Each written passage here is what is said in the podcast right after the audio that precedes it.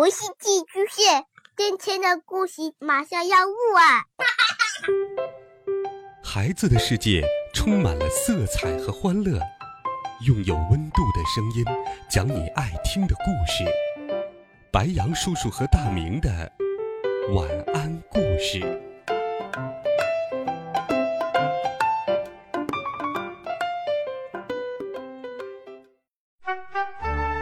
小朋友们、同学们，大家好，欢迎收听白羊叔叔讲故事。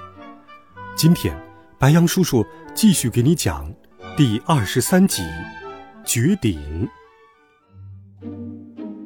放学回家的路上，我心里极度不安，担心人们会不断为了让自己比周围的人更加聪明而选择吃更多的聪明饭，大家将会陷入恶性循环之中。最终导致人们吃的聪明饭量越来越大，最后通通得上聪明饭综合征，变成疯子。到那时候，我市将是疯子之城，而不再是天才之城。对，把我的想法告诉市长，他肯定会听的。他铁定不希望成为疯子之城的市长，否则别说联合国的下一任秘书长，就连他的市长职位。也难保住呢。我等不及回到家里了，掏出我的破手机，开始拨打市长办公室的电话号码。但就在这时，我感到有什么顿悟猛击我的后脑勺，我的脑袋嗡的一下响了，啊！在剧痛中眩晕过去，失去了知觉。当我醒来的时候，我发觉依然趴在马路上。我连忙摸摸口袋，啊，还好爸爸还在。不过，可能是被我突然间压在身子底下，也昏了过去。我的周围还侧着、躺着、趴着一些人，男女老少、高矮胖瘦，应有尽有。他们拥有共同的特征，脑袋全被剃成了比八百瓦电灯泡还要亮的光头。我下意识的摸了摸自己的脑袋，天哪，也是光溜溜的一片。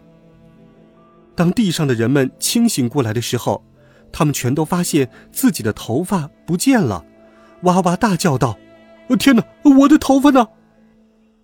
一大群人浩浩荡荡的前往离我们最近的警察局报案，发现警察局里面进进出出的全都是光着头的报案人员。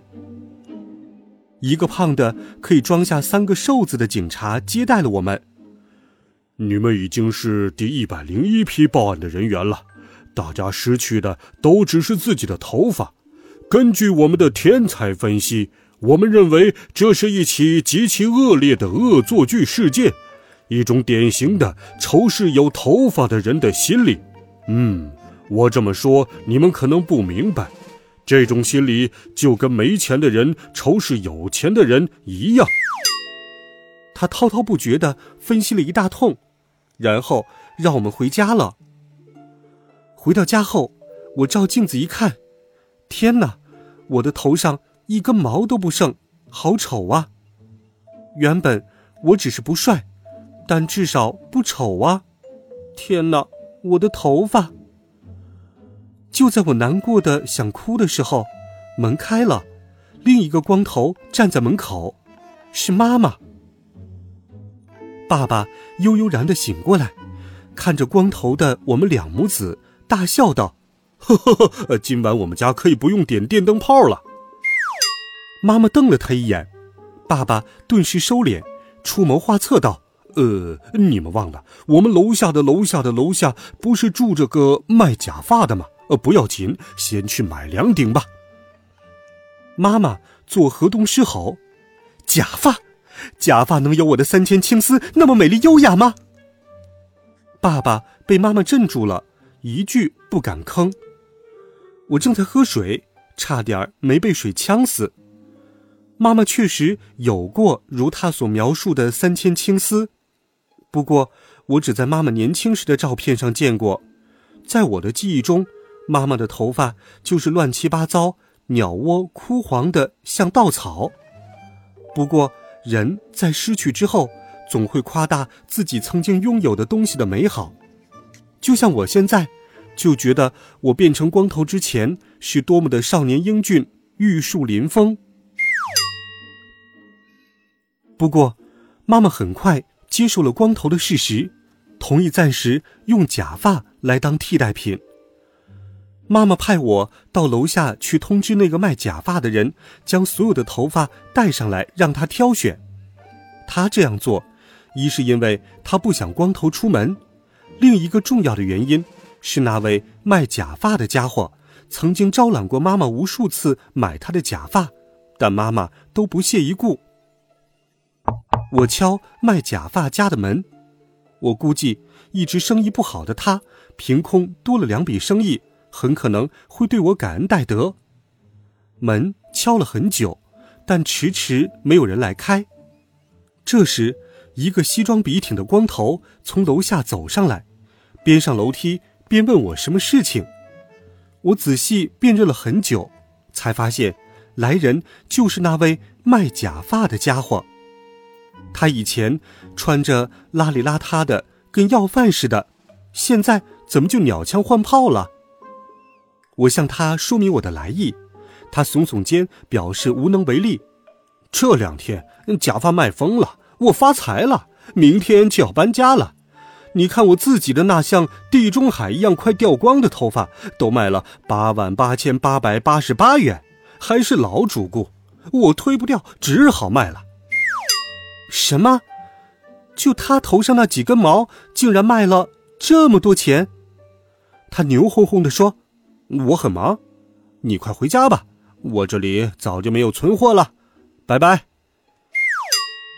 第二天早晨，我发现大街上一夜之间，大家的头发五颜六色、五花八门，什么样子的都有。除了极个别是自己本来的头发，大多数人戴的都是假发。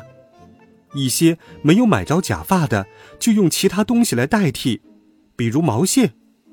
我头上的假发是妈妈花费了一个晚上的时间，拆掉了一件黑色的毛衣，勉勉强强做成的。她自己的也是，她叮嘱我一定不能丢了，要不然下次就成杂毛了。还有一些人光着头，他们的眼睛在地上寻寻觅觅，一旦发现长毛的动物，比如猫啊、狗啊什么的，全都格抓勿论。抓住之后，就用剃头发的推子推毛，做成假发，戴在自己的头上。猫狗的毛被抢光了，有人就去抓鸡、抓鸭，将鸡毛、鸭毛戴在头上。鸡和鸭的毛被抢光之后，人们看见猪也疯抢，不是想吃猪肉，而是想把猪身上的鬃毛剃下来戴头上。最夸张的是，有人。逮着了只刺猬，将刺猬的刺做成了假发，还美其名曰最新流行发型。哈哈，果然都是吃过聪明饭的，聪明非同凡响。人人都光头，这到底是怎么回事呢？就在我百思不得其解的时候，爸爸忽然间从我的口袋里冒了出来。嗯，是聪明绝顶。我疑惑的问：“什么意思，爸爸？”爸爸向我解释道：“聪明这东西过头了，就容易掉发、秃头，也就是所谓的聪明绝顶。许多人因为聪明饭吃多了，所以变成了秃头，于是到处抢别人的头发。”我赶紧找了一个角落，将爸爸从我的口袋里面抓了出来，放在我的掌心上，小声的问。爸爸，聪明饭吃多了，除了精神亢奋以外，是不是还会有其他的不良反应？爸爸奇怪的反问：“你想说什么？”我严肃的说：“我的意思是，聪明饭综合征，是不是还有其他的症状？”爸爸一脸无辜的说：“我怎么知道？我只是将这件东西发明出来而已。”我怎么知道聪明饭吃多了或者长时间吃到底会出什么问题呀？天哪！也就是说，聪明饭原本就是一件未经检验的产品，连理论上的推演都没有。我感到一阵头晕目眩。如此不成熟的产品，爸爸还敢在我身上做实验，太可怕了。对了对了，我要回去看看第一个被爸爸用来实验的宠物猪、老鼠和公鸡，现在是否还活着？是否疯了？是否瘫痪了？我的头脑里面走马灯似的闪过许许多多可怕的念头。好了，孩子们，这集好听的故事，白羊叔叔就给你讲到这里，希望你能够喜欢。如果你喜欢白羊叔叔讲故事，也请把它分享给更多的好朋友。我们明天见，晚安，好梦。